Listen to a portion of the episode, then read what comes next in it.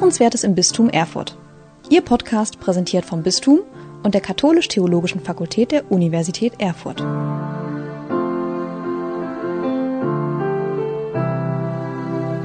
Sehr geehrter Bischof Neimeyer, sehr geehrter Weihbischof Hauke, Generalvikar Beck, sehr geehrte Priester des Bistums Erfurt, sehr geehrte Diakone, liebe Zuhörende. Ich danke Ihnen für Ihre Einladung zu dieser Priesterkonferenz und Probst Gremmler Ihnen für Ihre freundliche Begrüßung. Sie haben im Bistum Erfurt im Zuge Ihrer Pastoraltage 2019 die Katechese zum Thema gemacht. Im Internet lese ich, dass Sie diesbezüglich fragen wollen, wie es vielleicht anders gehen kann. Und dazu möchte ich versuchen, Anregungen aus der pastoraltheologischen Forschung zu geben, indem ich Katechese als einen Aspekt der Glaubenskommunikation betrachte. Im Internet schreiben sie, wir wollen auch Wege versuchen, um möglichst viele Getaufte und Gefirmte zu ermutigen und zu befähigen, vom eigenen Glauben zu sprechen. Ja, sie wollen das Gespräch über den Glauben eröffnen. Es geht also um mehr als eine bloße Didaktik der Glaubenslehre. Das heißt, Glaubenskommunikation erfordert mehr und anderes als bloß methodische Zugänge zur Vermittlung sicher geglaubter Gewissheiten zu schaffen. Wenn es ihr darum geht, in ein Glaubensgespräch einzutreten, dann muss sie sich zunächst im Empfangen einüben, bevor sie geben kann. Wer geben will, muss empfangen üben. Das gilt auch für die Glaubenskommunikation. Und diesen Grundsatz möchte ich entfalten. In meiner PowerPoint-Präsentation sehen Sie eine kleine Orientierung dazu, wo im Vortrag wir gerade sind. Ich beginne mit einer problematisierenden Zeit- und Situationsanalyse, möchte diese anschließend theologisch einholen und ein Beispiel für Glaubenskommunikation geben, auf das eine kleine theologische Auswertung folgt. Ich beginne mit der Krise der Glaubenskommunikation. Zunächst das Offensichtliche. Gesellschaftlich verändert sich etwas in Fragen des Glaubens. Welchen Standpunkt man zur Säkularisierungsthese auch einnehmen mag, ob man sie wie zum Beispiel bei Detlef Pollack oder Gerd Pickel modifiziert behaupten will oder sich den Individualisierungstheoretikerinnen und Theoretikern anschließen will, die sich auf die Behauptung einer unsichtbaren Religion beziehen, so oder so es gibt keinen Zweifel daran, dass zumindest eine bestimmte Form institutioneller Religion und Religiosität erodiert. Zuletzt vor Augen geführt hat das unter anderem die European Value Study. Deren Daten interpretiert Regina Polak so, dass der Glaube an Gott ohne konfessionelle oder gar institutionelle Bindung zwar nicht unmittelbar verschwindet, aber ohne entsprechende Verankerung im Leben und in Institutionen schrittweise erodiert und in Konsequenz verdunstet. Der Pastoraltheologie empfiehlt sie deshalb, der Frage nach und dem Verständnis der Menschen von Gott verstärkt Augenmerk zu schenken und dies unterschieden von religiösen Selbstkonzepten und konfessionellen bzw. institutionellen Zugehörigkeiten zu erforschen. Ganz ähnlich klingt das beim Pastoraltheologen Johannes Fürst. Dieser kritisiert nämlich, dass die Kirche selbst den Glauben und alle damit verbundenen kirchlich-organisatorischen sozialen und anthropologischen Dimensionen wahrscheinlich viel zu prinzipientheoretisch abstrakt, religiös formelhaft und damit fern von den alltäglichen Relevanzerfahrungen der Menschen ausspricht. Er schlägt der Pastoraltheologie deshalb ein rekonstruktives Verfahren vor, das zunehmend säkulare Lebenserfahrungen aufzugreifen lernt. Wie Sie sehen werden, werde auch ich im weiteren Verlauf dieses Vortrags auf ein solches rekonstruktives Verfahren zurückgreifen. Zunächst ist dazu aber das einer klassischen Missionsvorstellung zugrunde liegende Defizienzparadigma, das sagt, die Säkularen, die Säkularen leben in einem unzulänglichen, in einem defizienten Modus der Welterschließung durch ein Alteritätsparadigma. Die Säkularen leben in einem anderen Modus der Welterschließung zu ersetzen. Ich beziehe mich auf den hier sicherlich nicht unbekannten äh, Professor Tiefensee. Erst auf Grundlage dieses Paradigmenwechsels kann überhaupt ein echter Dialog entstehen, der die Bedingung dafür ist, Lebenserfahrungen zugänglich zu halten. Für den hier zu verhandelnden Zusammenhang heißt das nichts anderes als ein bestimmter einladender Gestus der Glaubenskommunikation steht in Frage. Mit dem einladenden Gestus meine ich eine bestimmte Spielart von Katechese, nämlich jene, die sich auf den Standpunkt einer Praxis der Unterweisung stellt. Wer andere einlädt, um sie zu unterweisen, hat damit den Paradigmenwechsel vom Defizienz zum Alteritätsparadigma noch nicht wirklich vollzogen. Einladungen sind immer auch Erwartungen. Sie machen keine Angebote. Sie sind immer irgendwie bedrängend, weil sie vereinnahmen, schreibt Hans-Joachim Sander und legt damit offen, weshalb ein kirchliches Herein, herein, wir laden alle ein, manchmal, oftmals vielleicht sogar resonanzarm bleibt. Eine einladende Kirche vermittelt nicht nur Offenheit, sondern eben auch Erwartungen. Ich will damit auf keinen Fall die Einladung oder die Katechese als solche ablehnen. Das wäre an der Stelle ein ziemlich grobes Missverständnis. Jan Loffeld hat jüngst darauf hingewiesen, dass es gerade die Pluralität von Evangelisierungsstilen ist, die derzeitigen Anforderungen genügen kann und an die Mahnung aus Evangelii Gaudium erinnert. Ein einheitlicher, starrer Evangelisierungsstil ist für diese Wirklichkeit nicht angemessen, schreibt der Papst. Evangelisierung soll zu einer Praxis mit flexiblen Praktiken werden. Was allerdings, wie Loffeld feststellt, leichter gesagt als getan ist. Auch und gerade weil Evangelisierungspraktiken in recht starren Modellen gedacht werden.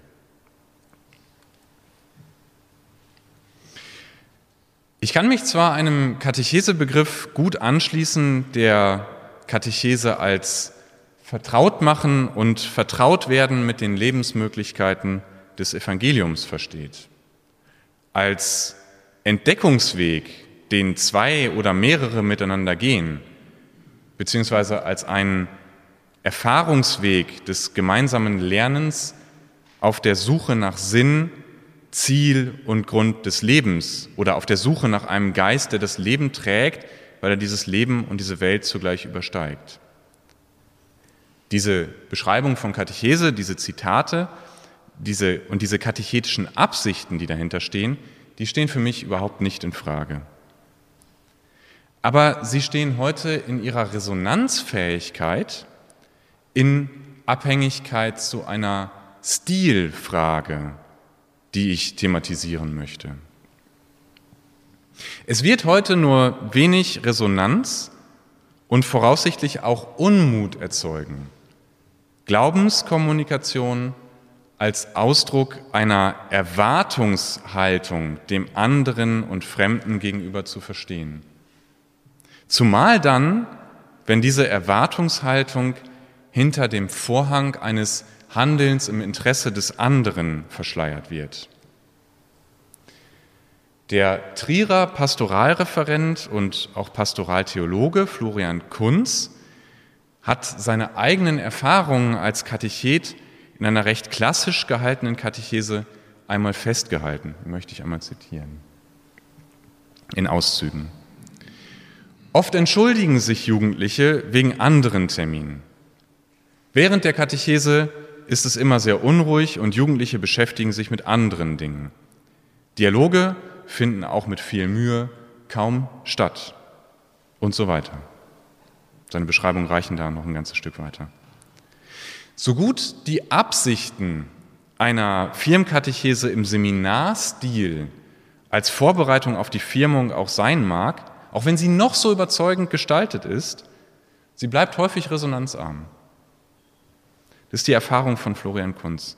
Und Kunz macht für die Firmkatechese auf Grundlage einer Veränderungserfahrung Vorschläge, die es gegenüber den Jugendlichen frei geben, sich selbst in dem Maße, wie sie es steuern wollen, auf die Firmung vorzubereiten. Und in ganz ähnlicher Weise geht es auch mir darum, einen katechetischen Stil der sich in einem bestimmten einladenden Gestus ausdrückt, eine Alternative gegenüberzustellen. Auf die Spitze getrieben bedeutet das, Katechese in einem bestimmten Zusammenhang auf ihren Gehalt als Praktik der Unterweisung zu befragen. Nicht die Katechese als Praxis, sondern ein katechetischer Stil, der mit Praktiken der Unterweisung agiert, wird zunehmend fraglich. Denn unterweisen kann nur, wer sich in die Lage versetzt, von einem überlegenen Erkenntnisstandpunkt aus agieren zu können. Hinzu kommt, wer unterweist, reproduziert Erkenntnisse, die sie oder er für relevant hält, um eine bestimmte allgemeine Ordnung zu erhalten. Beides darf gegenwärtig als in Frage gestellt betrachtet werden. Sowohl ein überlegener Erkenntnisstandpunkt kirchlicher Repräsentantinnen und Repräsentanten, sie verfolgen alle die aktuellen Nachrichten, als auch die regelhafte Reproduktion einer bestimmten kirchlich konfigurierten Ordnung des Sprechens von Gott werden nur selten noch selbstverständlich akzeptiert. Plausibel ist deshalb, dass das 2020 herausgegebene allgemeine Direktorium für die Katechese die Katechese in den Horizont der Evangelisierung einbettet. Evangelisierung geht der Katechese voraus. Und Evangelisierung greift nicht auf Unterweisungs, sondern vor allem auf Entdeckungspraktiken zurück. So hält das Direktorium fest, dass die Kirche ihre Katechese von der Bereitschaft abhängig macht, sich auf die Suche nach den Rufen der Wahrheit zu machen, die bereits in verschiedenem menschlichen Tun gegenwärtig werden, in dem Vertrauen, dass Gott geheimnisvoll im Herzen des Menschen wirkt, noch bevor dieser explizit vom Evangelium erreicht wird. Nicht die Unterweisung in der Wahrheit, sondern das Entdecken und Empfangen der Wahrheit im anderen Menschen ist demnach der erste Akt der Glaubenskommunikation. Eine formale, auf die bloße Darlegung der Glaubenskonzepte beschränkte Verkündigung eröffnet kein eigentliches Glaubensverständnis. Evangelisierung und Katechese werden nicht so einfach qua akademischer Behauptung voneinander zu trennen sein. Die Begriffe sind natürlich eng miteinander verschränkt. Und doch haben Evangelisierungs- und Katechesepraktiken unter Umständen ihre je eigenen Stile. Den katechetischen Stil habe ich gerade schon grob umrissen. Zum Stil der Evangelisierung komme ich später und werde auch erklären, warum ich diesen Stil evangelisch nenne. Problematisch wird es jedenfalls, wenn sich der Stil des einen auf die Praktik des anderen überträgt. Also zum Beispiel dann, wenn der Anspruch der Evangelisierung im katechetischen Stil zu erfüllen versucht wird. Sprich, wenn ein katechetischer Stil der Glaubenskommunikation zu einer eingeübten kommunikativen Logik bzw. zur Selbstverständlichkeit wird, dann steht er den Entdeckungspotenzialen der Evangelisierung im Wege. Aber genau das als pastoral-soziologische Tatsache zu vermuten, liegt ungünstigerweise hinsichtlich allgemeinsoziologischer Prozesse gerade nahe.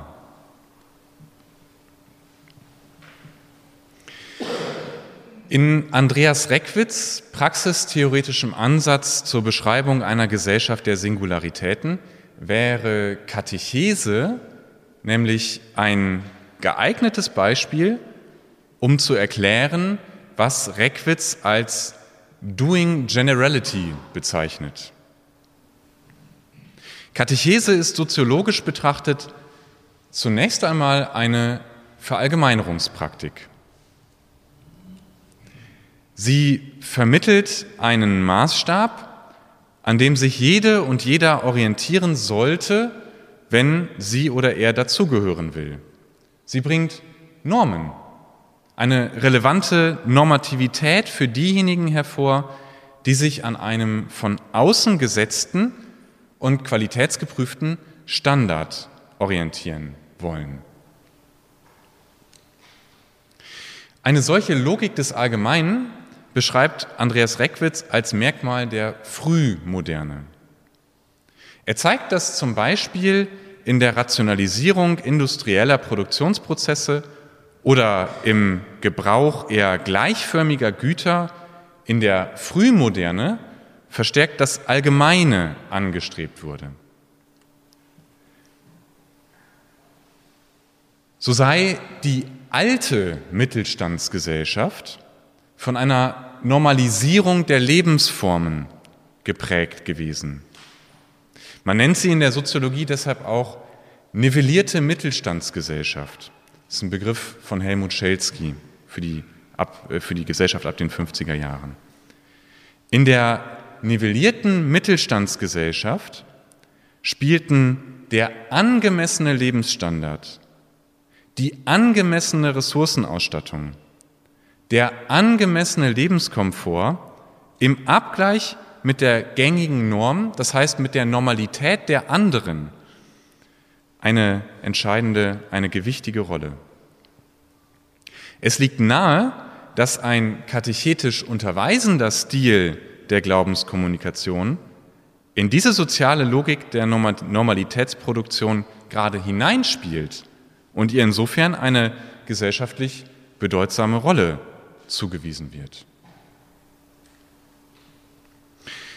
Spätestens seit den 1980er Jahren macht Reckwitz nun allerdings eine Erosion dieser Mittelstandsgesellschaft aus. Im Zusammenhang seiner Großtheorie dominieren in der Reckwitzschen spätmodernen Gegenwart die Singularisierungspraktiken zunehmend das Soziale.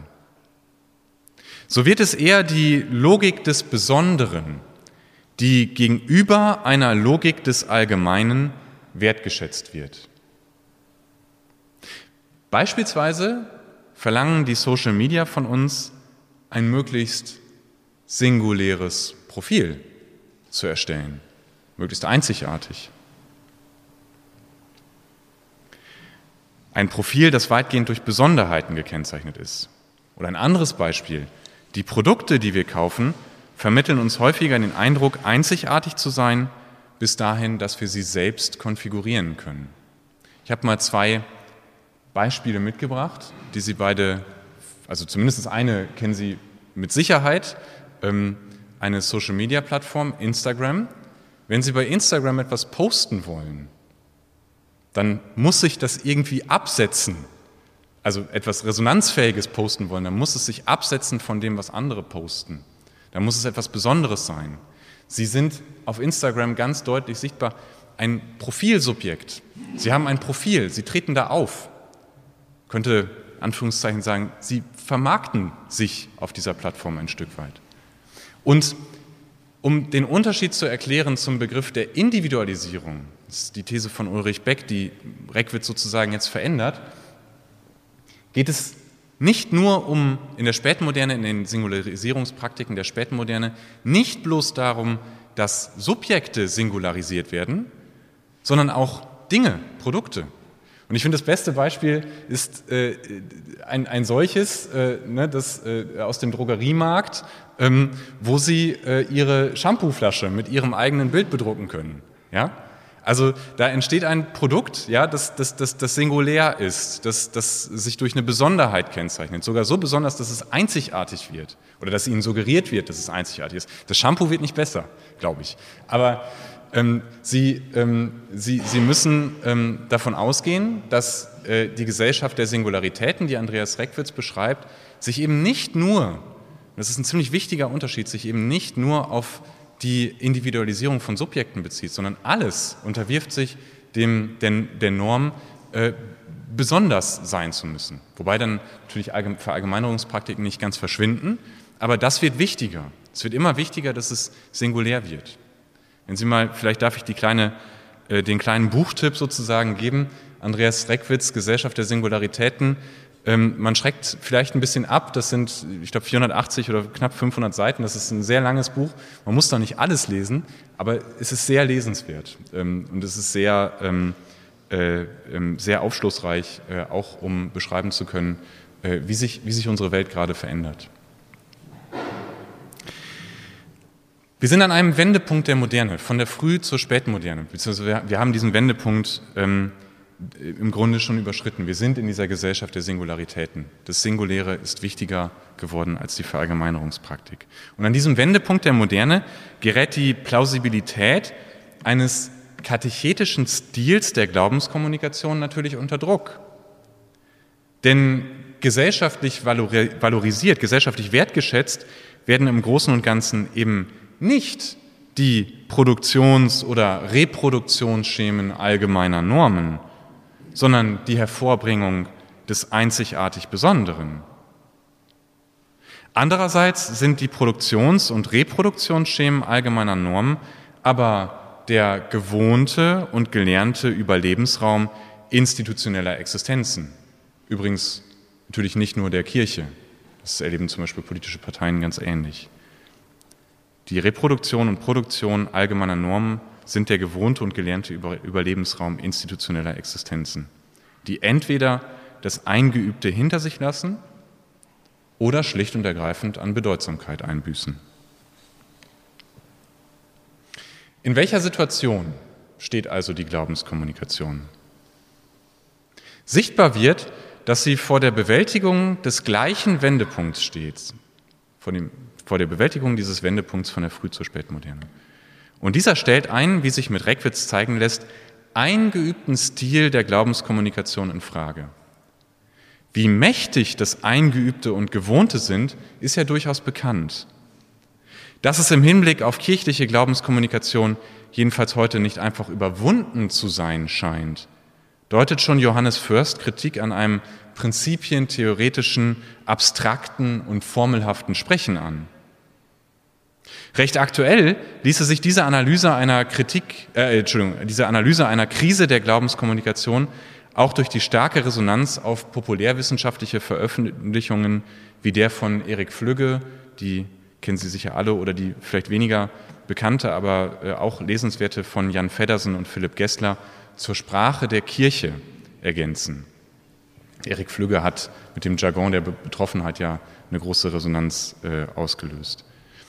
Doch im bloßen Makulieren, im bloßen Kritisieren wird diese Herausforderung nicht bewältigt werden. Es kann nicht darum gehen, besser zu werden in dem, was eingeübt ist und früher einmal gut funktionierte. Im Bistum Erfurt haben sie genau diese Frage aufgeworfen, wie es vielleicht anders gehen kann.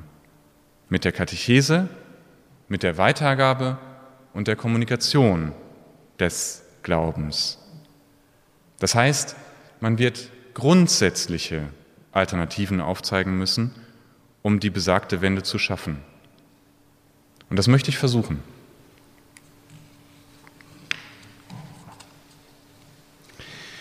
Mit meinem Vorschlag beginne ich ganz von vorn. Mir geht es um einen evangelischen Stil der Glaubenskommunikation. Bevor Sie sich wundern, ich habe mich nicht in der Konfession geirrt, sondern mache mit dem Adjektiv evangelisch das Evangelium zum unmittelbaren kriteriologischen Entdeckungszusammenhang der Glaubenskommunikation. Vielleicht wird der ein oder andere sich fragen, ja, warum sagt er dann nicht einfach evangeliumsgemäß? Aber das wäre aus meiner Sicht ein etwas zu schwacher Ausdruck, um zu sagen, was ich sagen will. Denn indem ich von einem evangelischen Stil spreche, möchte ich etwas von der historischen Kluft abtragen, die Differenz ein bisschen abschmelzen lassen, die zwischen dem entstanden ist, was die Jüngerinnen und Jünger Jesu von Nazareth erlebt haben und dem, was wir heute erleben dürfen.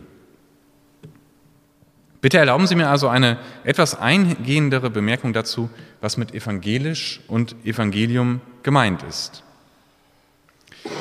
Klar ist, mit Evangelium werden allgemein die Texte assoziiert, die den Hauptteil unseres meist als Neues, manchmal auch als Zweites Testament bezeichneten Kanons heiliger Schriften bilden.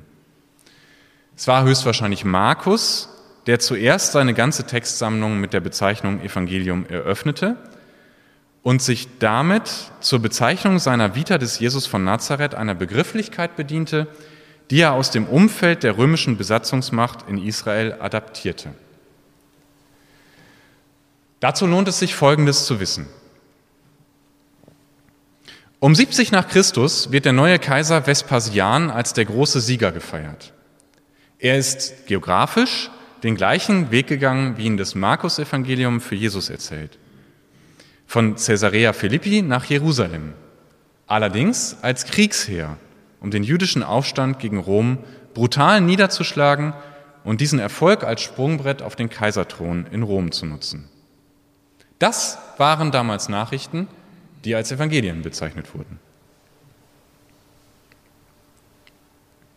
Schreibt Martin Ebner. Und an anderer Stelle präzisiert er, normalerweise sind Evangelien wörtlich gute Nachrichten, mündlich überbrachte Nachrichten aus dem privaten oder öffentlichen Bereich, die den Empfänger erfreuen sollen. Die Geburt eines Kindes, der Sieg in einer Schlacht und so weiter. Ein geläufiger Begriff also zu der Zeit, zu der Markus seinen Text zusammenstellt. Das Überraschende, diese Begrifflichkeit wird angewandt auf Jesus. Ebner sagt wörtlich, einen Landstreicher, einen erbärmlichen Verlierer, von dessen Leben und martialischem Sterben am Kreuz erzählt wird, einer Strafe für gescheiterte Aufrührer. Es ist natürlich wichtig, sich das immer vor Augen zu halten, wenn man Evangelium liest, dass das eine Geschichte ist, die für die Erstleserinnen und Erstleser ähm, eine Riesensprengkraft und eine gewaltige Überraschung in sich hatte. Dass der, der am Kreuz hängt, das wissen Sie natürlich alle, ähm, hier als der, ähm, als der Held dargestellt wird. Natürlich nutzt Markus wie die anderen synoptischen Evangelien den vom Kaiserkult geprägten Begriff Evangelium einerseits, um ein Zeichen zu setzen. Der Begriff selbst beinhaltet eine Botschaft. Jesus Christus ist der Herr.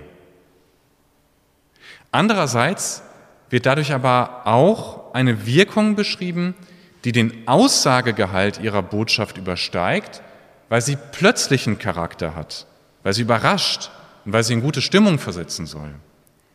Das gilt in einem formalen Sinn von den kaiserlichen Nachrichten ebenso wie von der überraschenden, erlösenden Botschaft der Ankunft des Messias. Diese Nachrichten haben einen eigenen kommunikativen Stil. Botschaften wie diese sprechen sich in Situationen hinein, die sie verändern. Plötzlich ist alles anders. Jenseits der Aussagelogik im Informationsgehalt der evangelischen Botschaft bezieht das Evangelium seine Relevanz also aus dem Widerfahrenes, damit konfrontiert zu werden.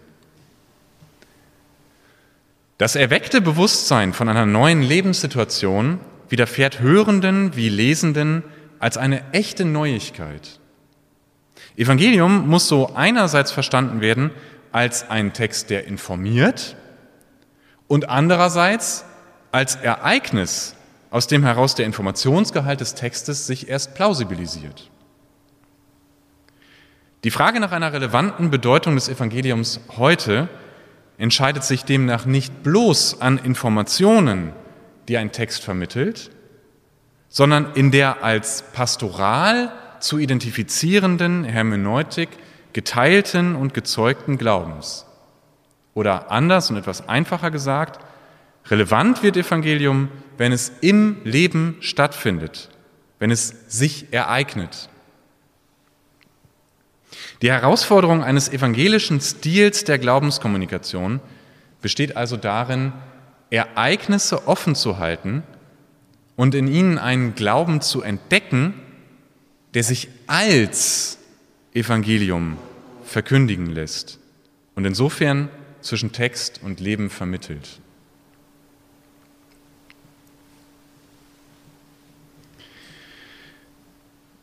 An der Unterscheidung zwischen Evangelium als Information und Evangelium als Ereignis bricht die Unterscheidung zwischen katechetischem und evangelischem Stil der Glaubenskommunikation auf Ebene der oder des Einzelnen auf. Mit dem französischen Soziologen und Philosophen Bruno Latour lässt sich der zunehmende Relevanzverlust des Christlichen durch das zur Gewohnheit gewordene Übergehen der Differenz zwischen dem Informationsgehalt einer Nachricht und ihrer Wirksamkeit im Ereignis als Auswirkung einer Doppelklick-Kommunikation erklären.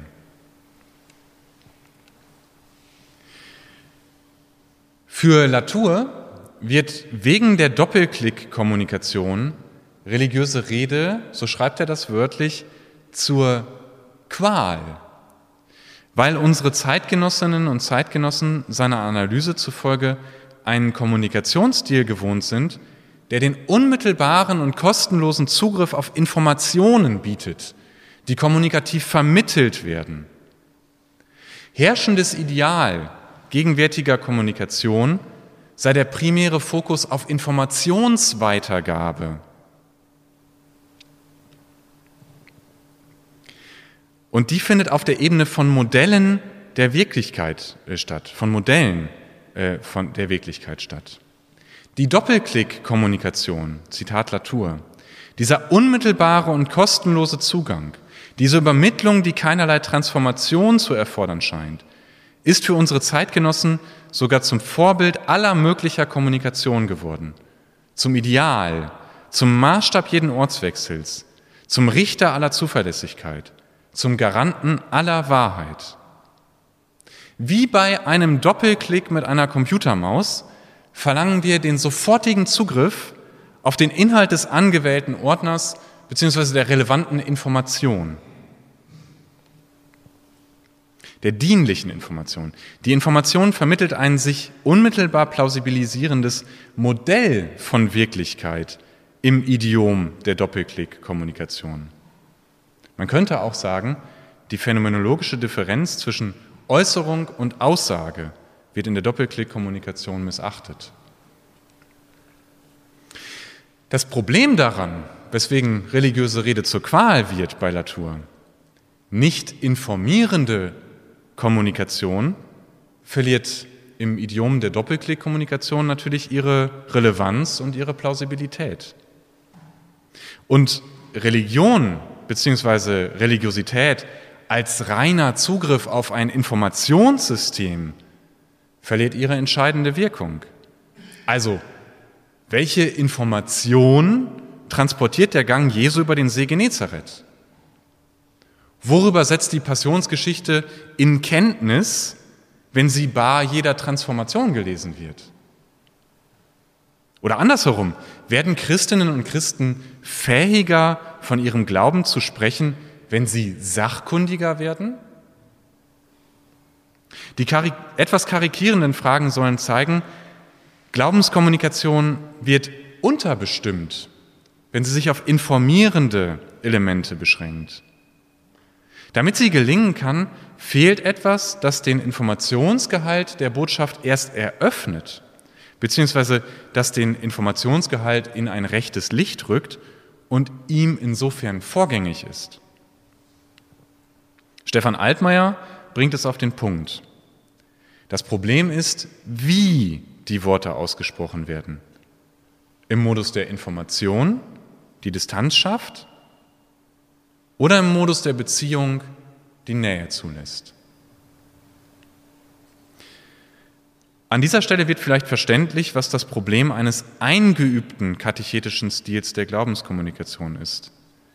Sie kommt gegenwärtig aus einer Zeit und Situation, in der die Verallgemeinerung des Glaubens beziehungsweise das informierende Sprachspiel über den Glauben weitläufig anerkannt und geschätzt war, weil er einer nivellierten Mittelstandsgesellschaft normative Orientierung verleihen konnte.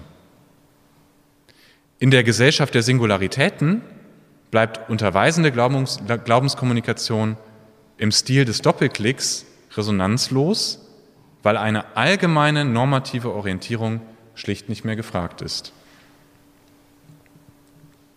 Allerdings, das ist die gute Nachricht, gibt es gewaltige Potenziale der religiösen Rede zu heben, wenn diese nicht als Kommunikation eines Informationssystems praktiziert wird. Latour, Bruno Latour, verweist auf, das, auf die Sprengkraft im Irritationspotenzial religiöser Rede. Denn religiöse Rede, das formuliert er ziemlich provokant, sei Lüge. Sie zeichnet sich gerade dadurch aus, vom informierenden Sprachspiel abzusehen. Sie ist Metapher auf ein Geschehen, das sich dem informierenden Zugriff entzieht. Sie weicht ab vom gängigen Muster objektivierend deskriptiver Wahrnehmungen. Und deswegen spricht er von der Lüge. Ne? Also das, das klingt erstmal ein bisschen äh, abwertend. Das ist bei Latour, glaube ich, gar nicht so gemeint. Er meint damit, dass es irritieren kann, dass es anders sein kann, dass es aus dem Informationsspiel ausbrechen kann. Deswegen spricht er von Lüge oder Elaborat. Erst die Dechiffrierung dieser Logik, der Logik dieses Sprachspiels eröffnet den Zugang zur Wahrheit religiöser Rede. Tatsächlich funktioniert sie eigentlich ja nur jeweils singulär im Einzelnen. Wie gesagt, das ist der gute Teil der Nachricht, weil sie damit in einer Gesellschaft der Singularitäten wieder Resonanz gewinnen kann. Gleichzeitig braucht deshalb ein evangelischer Stil der Glaubenskommunikation mehr als Vermittlerinnen und Vermittler. Er braucht Zeuginnen und Zeugen. Allerdings nicht forensische Zeuginnen und Zeugen. Forensische Zeugen, die vor Gericht, wie vor Gericht stehend, objektiv beschreiben, wie ein Sachverhalt sich zugetragen hat. Das wäre, das wäre ja ein, ein solches informierendes Sprachspiel sondern Zeuginnen und Zeugen, die jene Sprengkraft des Evangeliums zeugen, ans Licht bringen, gebären. Die Zeugin oder der Zeuge in diesem Sinne ist jemand, die oder der mit etwas Neuem beginnt. Ich möchte versuchen, anhand eines Beispiels zu rekonstruieren, was das bedeutet. Es handelt sich um einen kurzen Text von Jean-André Noal, einem Krankenhausseelsorger aus Frankreich, den er selbst der Gattung nach bezeichnet als schriftliche Erzählung, die Bericht und Zeugnis in einem ist. Im Französischen spricht man von Récit, einer Erzählung, die tatsächlich Geschehenes wiedergibt und nicht von Conté, einer fiktionalen Erzählung wie der eines Märchens. Also hier geht es um die Récit, eine Erzählung, die tatsächlich Geschehenes wiedergibt. Der Autor nutzt Texte dieser Art, um mit anderen Mitgliedern des Seelsorgeteams im Krankenhaus zu entdecken, wo in seinem alltäglichen Handeln das Evangelium gegenwärtig wird. Aus dem Text wird nicht eindeutig ersichtlich, ob es jetzt Noal selbst ist, der das erzählt erlebt hat. Der hat das natürlich anonymisiert. Ich spreche im Folgenden deshalb von einem Seelsorger. Und es geht in dieser Erzählung um die Begegnung mit einer Madame S, anonymisiert, die wegen einer weit fortgeschrittenen Krebserkrankung und Metastasen im Gehirn Wortfindungsschwierigkeiten hat, wie der Seelsorger bei einem ersten Treffen erfährt. Zwei Freundinnen von Madame S bitten den Seelsorger, ihn mit ihr, also mit Madame S, über den Glauben zu sprechen, von dem sich Madame S vor langer Zeit schon entfernt habe. Ich trage die schriftliche Relektür des Seelsorgers zu dieser Begegnung in leicht gekürzter Fassung vor. Eine kurze Kommentierung des Seelsorgers werde ich anschließend hinzuziehen. Sie können auf der Folie mitlesen. Bei meinem ersten Besuch hat mir Madame S. mit stockenden Worten die Phasen ihrer Krankheit mitgeteilt. Und als ich mich von ihr verabschiedete, ohne viel gesagt zu haben, da sie mir sehr erschöpft schien, sagte sie zu mir sehr klar, beten Sie für mich. Als ich einige Tage später sie wieder besuche, erkennt sie mich sofort, schaut mich an und sagt, der Glaube. Dann, nach einem Moment des Schweigens, ich habe den Glauben bewahrt. Es war wie eine Tür, die sich öffnete. Ich gab mir Mühe, mich dahin zu versetzen, wo sie sich befand. Und das Erstaunliche war, dass die Worte, mit denen ich ihr antwortete, ihre eigenen zu sein schienen. Das Gebet des Bußritus kam mir auf die Lippen. Madame S kannte diese Formeln sicher nicht, auch nicht die aktuelle Form des Vaterunser, aber jedes Mal, wenn ich schwieg, setzte sie ein klares Ja hinzu. Als ich später am Abend benachrichtigt werde, dass die Kranke mich noch einmal sehen will, stelle ich fest, dass sie mich rufen ließ, nur um ein einziges Wort zu sagen. Friede. Das sich nach einem langen Schweigen einstellt, wie nicht selten bei Kranken, die nach dem einen Wort suchen, das ihre Gedanken zusammenfasst. Bei meinem nächsten Besuch in der Klinik, zwei Tage später, holt mich ein Krankenpfleger, damit ich nach ihr schaue. Das Gesicht, wie beim letzten Mal, entstellt und gerötet. Aber welch leuchtende Augen. In der Stille der Begegnung empfängt sie mich mit einem einzigen Wort. Friede. Da kommt ihr Sohn herein, den ich schon gesehen habe, und sagt zu ihr, Du bist sehr schön heute. Wir stehen beide, ihr Sohn auf der einen und ich auf der anderen Seite ihres Bettes.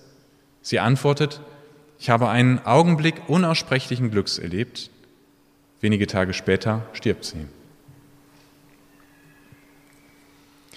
Was passiert in dieser Erzählung? Der Seelsorger wird gebeten, mit der Kranken über den Glauben zu sprechen. Aber spricht er tatsächlich über den Glauben?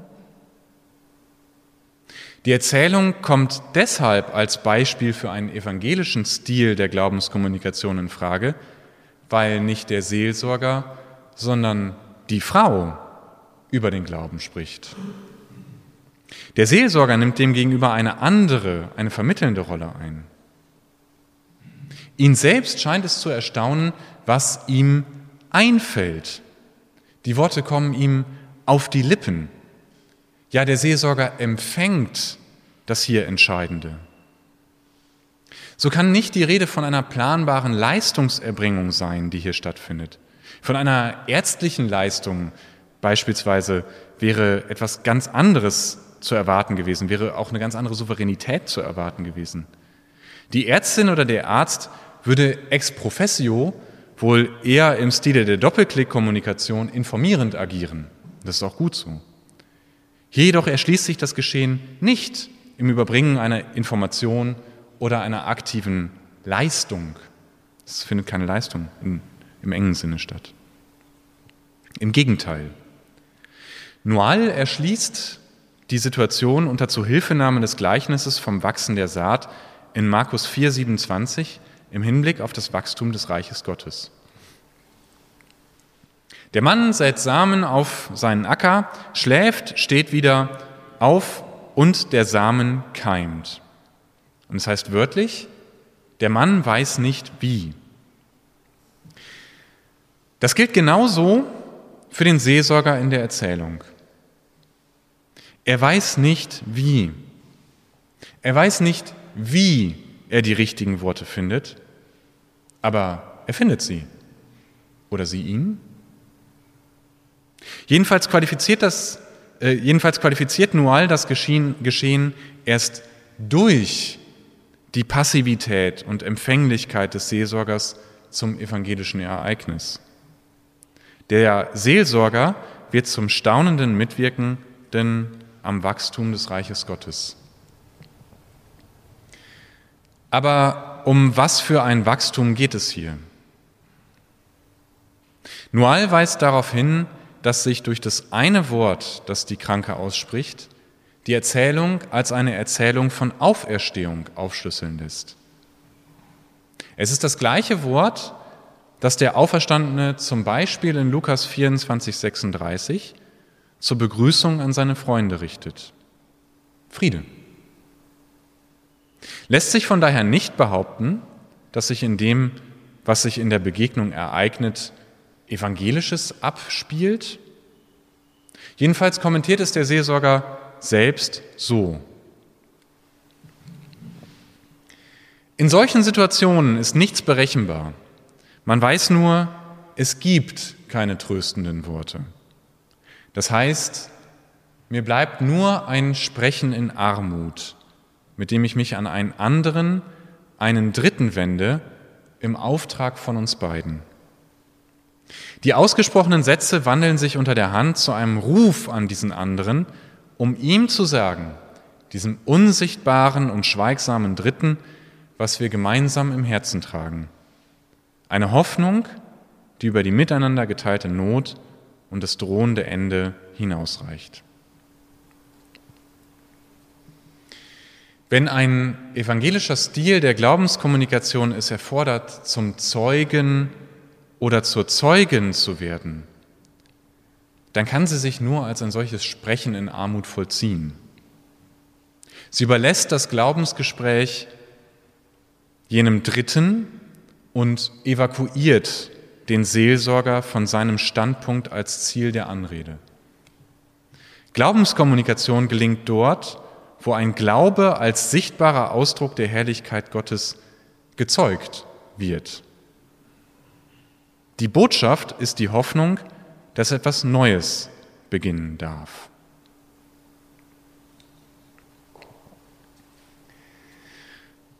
Zur Erinnerung, das Evangelium ist auch als Text die Offenbarung. Das ist eigentlich klar. Die Sichtbarmachung jenes verheißungsvollen Beginns von etwas wirklich Neuem, das am Ende gut ist auf unterschiedlichen Ebenen.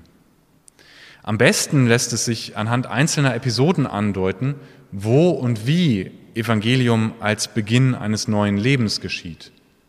So kann zum Beispiel eine blutflüssige Frau geheilt werden, weil sie an etwas glaubt, über das wir nichts weiteres wissen. Ein Zöllner kann sein Refugium, einen Maulbeerfeigenbaum, verlassen und sich resozialisieren. Ein blinder Bettler kann wieder sehen und sich der Jesusbewegung anschließen.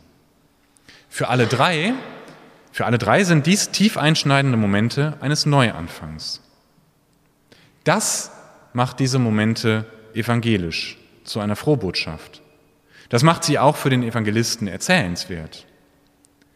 Der jesuanische Stil zeigt sich als eine Art Eröffnung oder Zulassung. Du darfst deinem Leben trauen. Das ist das Evangelium, die Frohbotschaft von, sprich durch Jesus von Nazareth, an die anzuknüpfen einen evangelischen Stil der Glaubenskommunikation begründet. Auf diese Weise ereignet sich Evangelium als Beginn von etwas Neuem, Wie das Beispiel gezeigt hat, gibt es diese Ereignisse auch heute. Und von solchen Ereignissen berichten die vier Evangelien. Besonders diese zeigen, entscheidend ist die Wirksamkeit jener Worte und Taten des Nazareas, die ihn als den Christus glaubwürdig machen. Und auch der Seelsorger am Beispiel Nuals wird als Christ glaubwürdig durch ein Wirken, das er im Unterschied zum Nazaräer natürlich nicht selbst verursacht, aber zeugt. Die gute Nachricht erweist sich dadurch als solche, dass sie wirksam ist. Das textliche Zeugnis ist zunächst das Produkt jener Wirksamkeit, von der es schwerfällt, nicht nicht zu reden. Als Gestalt des, eines sogenannten Protoevangeliums lässt sich dann die einer maßlosen Güte, des radikalen Gutseins ausmachen, wie Christoph Theobald es nennt. In diesem Sinne kann von Evangelium nicht so gesprochen werden, als sei es ein drittes, etwas, das im Gegenüber zu implementieren wäre. Es ist nicht in erster Linie Information über den richtigen Weg des Glaubens. Ihm entspricht dann kein Doing Generality, das den Text auf einen normativen Gehalt reduziert. Vielmehr rekonstruiert der Text neue Hoffnungspfade.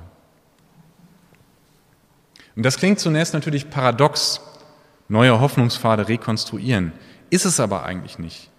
Zumindest dann nicht, wenn ernst genommen wird, dass Gott sich gegenüber jedem Menschen immer schon selbst mitgeteilt hat. Das Evangelium als Text ist dann ein Hilfsmittel, vergleichbar mit der Legende zu einer Karte. Wie die Legende zu einer Karte den richtigen Weg erst aufzuschlüsseln vermag, ist das Evangelium der je singulär anzuwendende Zeichenschlüssel, der darauf schließen lässt, dass es sich zu leben lohnt. Jeweils singulär ist dieser Schlüssel auch deshalb, weil wie bei der Legende nicht jedes Symbol und jedes Zeichen den je einzigartig zu beschreitenden Lebensweg erschließt. In den Worten Norbert Mettes heißt das, niemand verfügt über das Evangelium. Es liegt den Menschen immer schon voraus und ist ihnen ist immer wieder neu gemeinsam zu lernen. Als ein Zeichenschlüssel ist das Evangelium also für alle und in allen da. So beschreibt es auch Reinhard Feiter. Zum einen sei zu betonen, dass die gute Nachricht wirklich für alle da sei, sofern Jesus von Nazareth unterschiedslos und bedingungslos Fremde liebt und ihnen über alle Standesgrenzen hinaus Raum lässt, ihren eigenen Glauben zu artikulieren, man denke nur an den römischen Hauptmann in Kapharnaum, von dem Jesus sagt, einen solchen Glauben habe ich in Israel noch bei niemandem gefunden.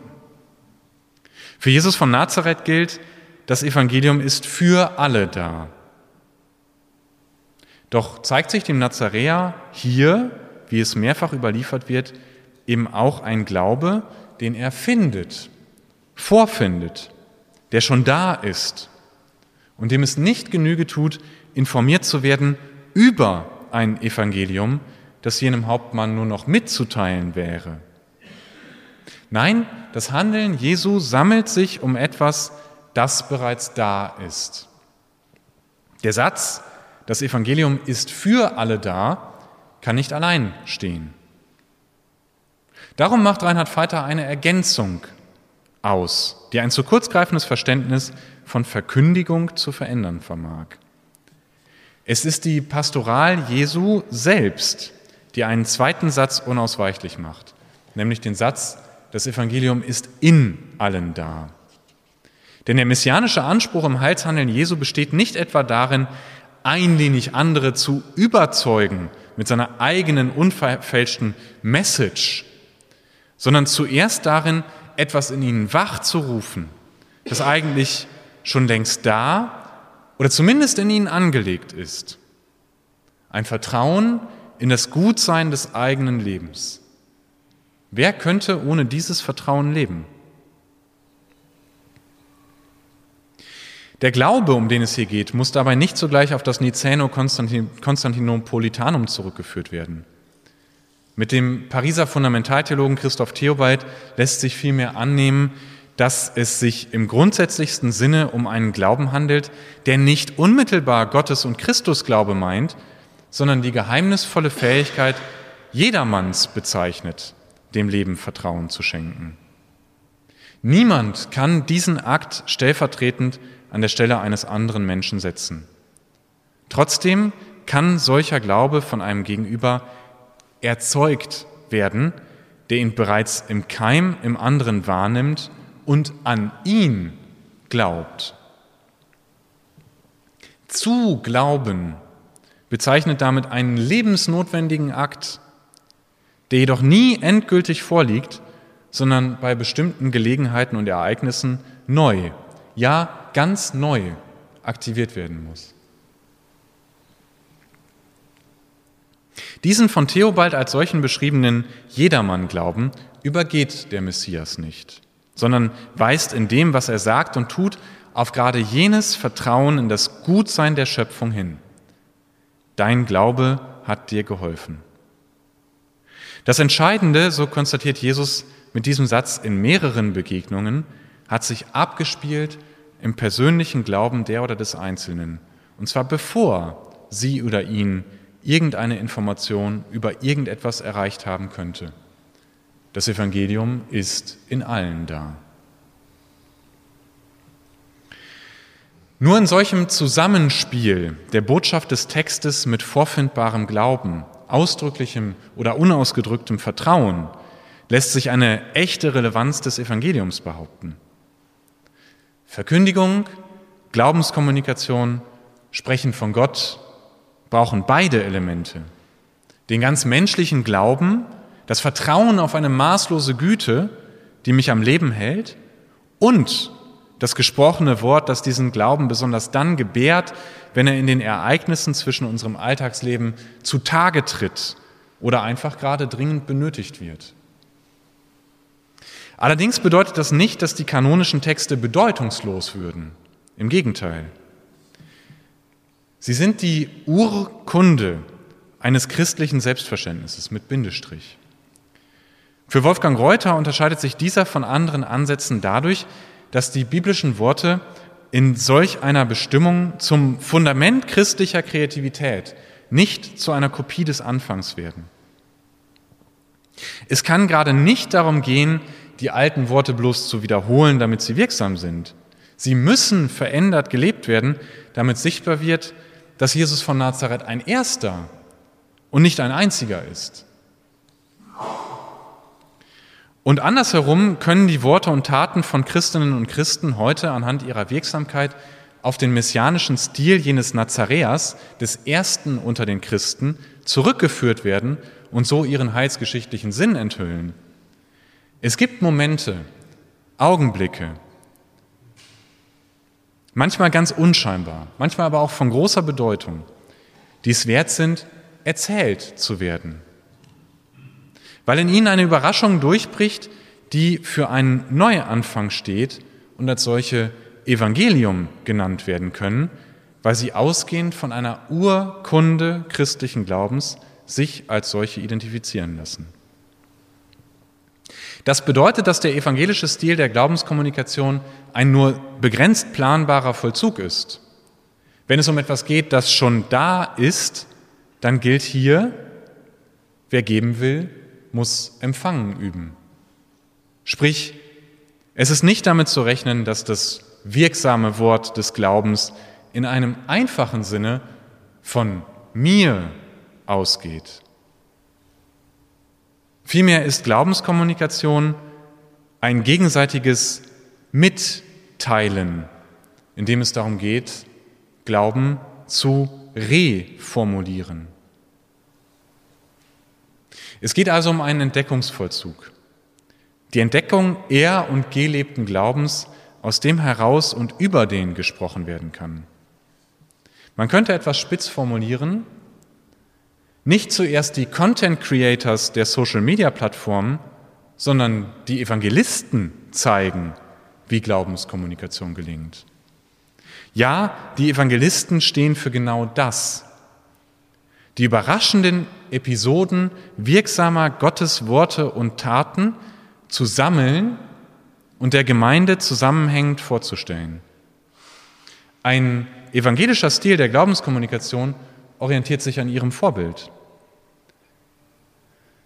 Sein Ziel ist es weniger, Kommunikation auf Ebene des informativen Ausdrucks zu perfektionieren und eher überraschende Ereignisse sich erweisender Güte zu bezeugen.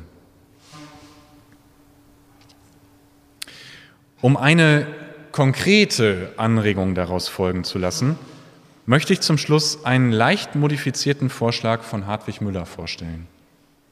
Haupt- wie ehrenamtliche Pfarr-, Gemeinde- oder Seelsorgeteams können ein gemeinsames Logbuch führen, in dem sie ihre Entdeckungen evangelischer Ereignisse zusammentragen. Als solche können sie davon erzählen, was sie überrascht und verwundert hat oder ratlos zurücklässt. Ein Team kann sich gemeinsam mit dem Logbuch auf Spurensuche begeben. Wo wird Güte sichtbar? Konkret in diesem Gespräch in jenem Ereignis. Auf diese Weise wird vielleicht sichtbar, wie konkret Evangelium sich im Glauben der Menschen fortschreibt und ereignet. Wo wird Güte sichtbar? Erlauben Sie mir bitte daraus einen Appell an uns alle als Christinnen und Christen zu entwickeln, der den Titel meines Vortrags endlich erklärt. Erzählen Sie mal. Erzählen ist eine Praktik eingeübten Empfangs. Sie praktizieren eingeübtes Empfangen dann, wenn sie Neues alt und nicht Altes neu erzählen. Das heißt, erzählen Sie, wie Nual erzählt. Erzählen Sie, wie es die Evangelisten tun. Wichtig ist es dabei, darauf zu verzichten, zu informieren, also zu sprechen wie in einer Unterrichtseinheit oder in einer Dienstbesprechung. Suchen, gestalten und nutzen Sie und wir Reflexionsräume, um Ereignisse der Gnade zu entdecken. Vergewissern wir uns gemeinsam erzählend darüber, dass Gottes Güte heute wirkt. Evangelium ist das kommunikative Programm einer Heilsgeschichte, die zwar in Gänze historisch ausgesagt, aber noch nicht abgeschlossen ist. Die vier, die vier, Evangelien setzen keinen Punkt, sondern einen Doppelpunkt. Da kommt noch was. Es geht weiter. Deshalb darf die Erzählung Teil ihrer und meiner Lebensgeschichte als Fortschreibung der Heilsgeschichte sein. Das ist Glaubenskommunikation im Stil des Evangeliums. Vielen Dank für Ihre Aufmerksamkeit.